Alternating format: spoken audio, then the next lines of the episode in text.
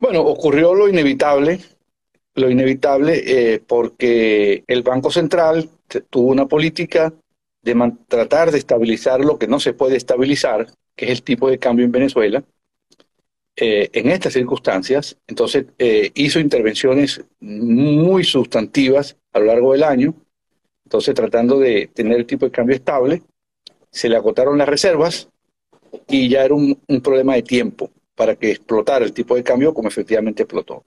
Ahora, hay colegas por allí o gente que está diciendo que eso es por los salarios. Eso no es por los salarios. No le vayan a echar la culpa a los salarios eh, a buscar a la víctima en lugar del victimario. Es decir, eh, los salarios en Venezuela están deprimidos y fueron aumentados en marzo de 4 dólares a 30 dólares este, y actualmente esos 30 dólares equivalen a 15.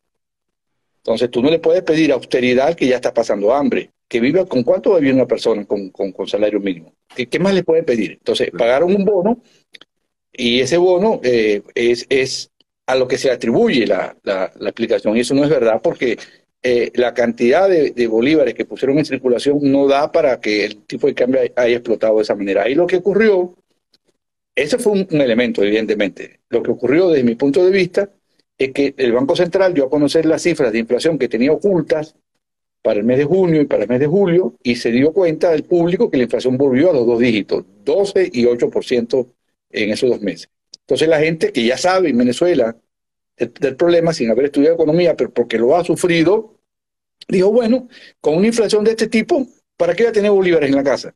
Para que cuando vaya a comprar los productos estén más caros, déjame ya comprar, viene. Y si me, me, me alcanza, compro unos dólares. Entonces, el público, Sergio, el, ciudadano común, no, no, no es el que presiona el dólar. Lo que presiona el dólar es cuando el comerciante, cuando el que vende, agrupa un conjunto de bolívares y dice, bueno, yo tengo un inventario aquí de electrodomésticos, de repuestos, de comida, de materia prima, ¿y qué hago con esto? Si lo vendo ahorita, ahora, me voy a quedar sin inventario. Entonces déjame comprar el dólar ahora para prevenir para responder el inventario futuro, y es lo que está pasando. Eso es lo que le metió presión al mercado y se hizo insostenible entonces aquel anclaje del tipo de cambio, Sergio, que en la historia del país, en la historia de Venezuela, nunca ha funcionado. Siempre revienta con una crisis. La crisis del año 1983, 18 de febrero del 83, después en el 96, después en el 2012, después en el 2014. Esa es la historia de Venezuela. Entonces no ha ocurrido nada nuevo, Sergio. Es la misma película vista varias veces. Entonces, ahora no, no, no me vengan con el cuento a mí, no, el culpable es el trabajador venezolano, que, que gana 30 dólares, ese es el culpable. Cuando los culpables son aquellos que manejaron un, oiga, un billón, un billón 250 mil millones de dólares entre 1999 y 2021 y lo despilfarraron. Ahora le van a echar la culpa al trabajador. Claro, claro. y, lo peor, lo, peor, lo, peor, y lo peor es que mucha gente empieza a repetir ese, estribillo que lo pone a correr el propio gobierno. Ahora se habla supuestamente esta mañana, desde ayer, de que iba a haber una inyección de 200 millones de dólares al mercado cambiario para contener el dólar. ¿Esto es así, José? Esto, no, lo que es así es que esa, esa, ese cuento lo puso a correr el gobierno. Y algunos periodistas, bueno, yo no sé bajo qué criterios no nos sacan esa información, que a lo mejor están dateados, pero yo creo que eso no es posible. Eso lo pone a correr el gobierno para calmar el mercado antes de que el mercado eh, arranque la jornada. Sergio, sacar 200 millones de dólares ahora de las reservas internacionales del país, eso significa gastar en un día aproximadamente el 12% de las reservas existentes en Venezuela. eso no es posible. Esto sería imposible. Yo lo veo, yo lo veo no imposible, lo veo muy difícil. Para mí lo puso a correr el gobierno y algunos por colegas y, bueno, se monta porque es una noticia. Este, en, el, mercado funciona con psicología, tiene un efecto psicológico para calmar el mercado. Ahora, si lo hacen, sería una locura. Sí. Y, me explique que te, si me pide una explicación, te la doy. Te la, te la pido, porque, a ver, porque sería una locura, no sé bueno, solución al problema.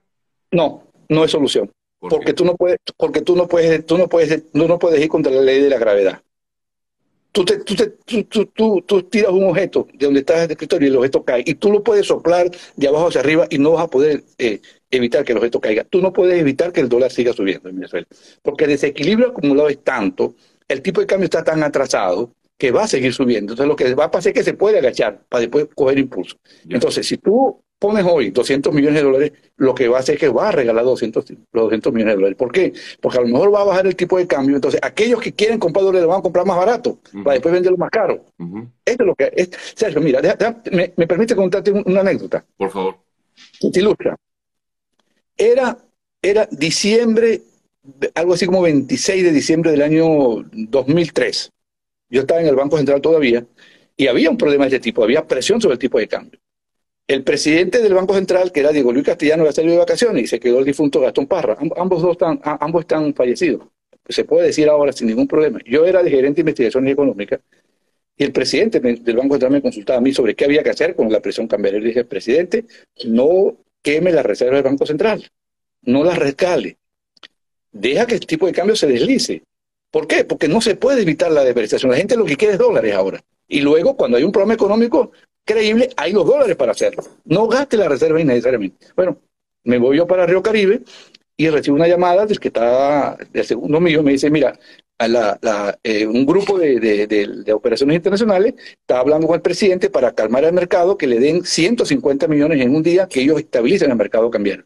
Yo llamé al presidente del Banco Central, que era Gastón Parra, que estaba encargado de presidente, no haga eso.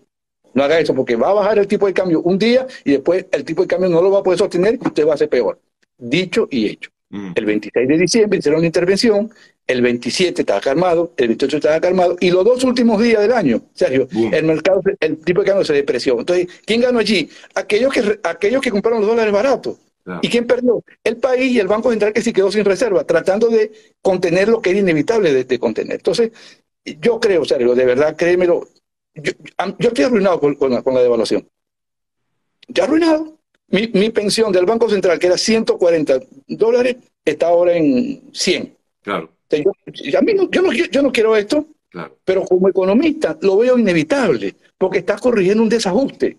Está corrigiendo un desajuste. Ahora andan por ahí con unos videos criticando a los comerciantes que están remarcando los precios. O sea, explícame, explícame eso, porque, o sea, inmediatamente uno lo que eh, siente es como hasta rabia eh, que esto ocurra, pero es ¿Es normal que se dé? Claro que es normal. Yo, estoy analizando esto no como ciudadano, digamos, que sufre el problema, sino como persona que ha estudiado algo de esto y cree conocer algo de esto un poco. Sergio, yo le digo a aquellas personas que piensan así, que agarren sus dólares y no lo vendan en el paralelo. Vayan y lo vendan en, en la tasa del Banco Central. En lugar de venderlo a 9 o a 10, bueno, que sean generosos y vayan y lo vendan a 7, para que se arruinen. Ahora, tú, tú tienes un comercio, y tú quieres seguir en el comercio, tú tienes unos inventarios, tienes plancha, licuadora, secadora, aire acondicionado, eh, teléfonos celulares, eh, inventarios de materias primas, etcétera. Tú tienes esto. Y tú quieres seguir en el negocio. Entonces tú sabes que el dólar va a, va a subir.